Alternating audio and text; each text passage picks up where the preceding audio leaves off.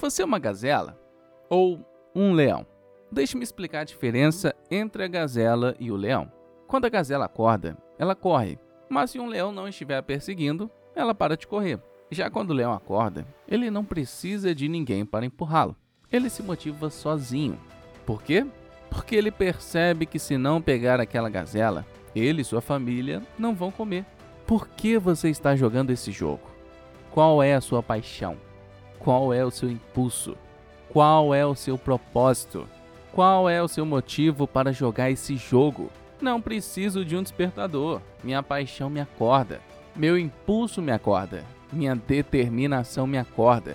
Minha capacidade de ser, fazer e ter o que eu quero me acorda.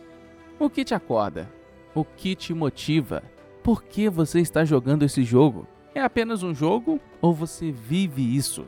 Você dorme com isso? Você respira isso? Quando você é um leão, você sabe que para sua família comer e a matilhas de leões sobreviver, você precisa caçar. Se você for uma gazela, você vai ficar para trás, terá uma experiência mediana. Se você é um estudante, eu preciso que esteja no modo leão. Se você é um empreendedor, eu preciso que esteja no modo leão. Se está tentando perder peso, modo leão.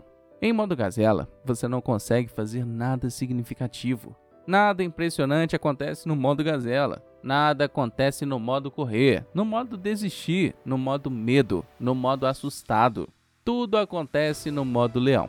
Como se você dissesse para suas metas: Estou indo te pegar. Ser uma fera não é apenas comer uma gazela, é a caça. E eles se empolgam com a caça. Gostam de ver as gazelas correndo, então partem para pegá-las. Porque os verdadeiros leões gostam de caçar. Eles amam o processo tanto quanto o prêmio.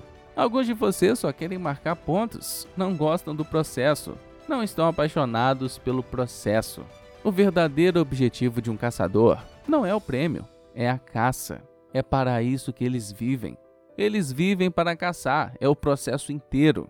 Eu sou como o leão, não sou a gazela.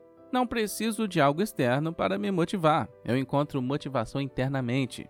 Quando você é um verdadeiro caçador, você não se guia pelo esforço, você se guia pela meta.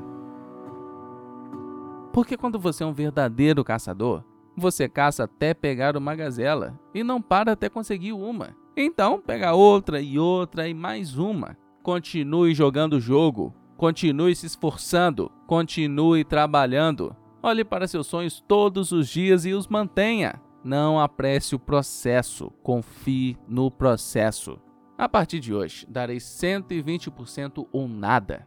Quando você deseja algo intensamente, não pode calcular o custo. Porque se calcular o custo e perceber quanto custa, você pode desistir, pode se render. Você faz quantas flexões forem necessárias, quantas repetições forem necessárias. Estuda o quanto for necessário. Paga o preço que for preciso. Chegará um ponto em que você fará no modo automático você simplesmente fará o que for preciso para conseguir o que deseja. Vencedores vencem e perdedores perdem. E se você se acostumar com a desistência, se continuar sendo uma vítima, se permitir que as pessoas o tratem de qualquer maneira, isso se tornará rotina. Você precisa abrir mão da sua parte mediana. Precisa abrir mão desse pensamento que diz que não pode fazer isso, que não pode alcançar isso, que não é possível para você. Você precisa abandonar isso e precisa confiar em si mesmo.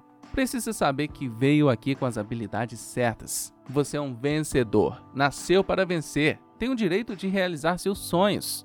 Use seu dom e torne-se mais forte, melhor, mais rápido, mais inteligente e mais produtivo. E sabe o que acontecerá? Você construirá uma vida que dirá: Eu te disse, sem dizer sequer uma palavra.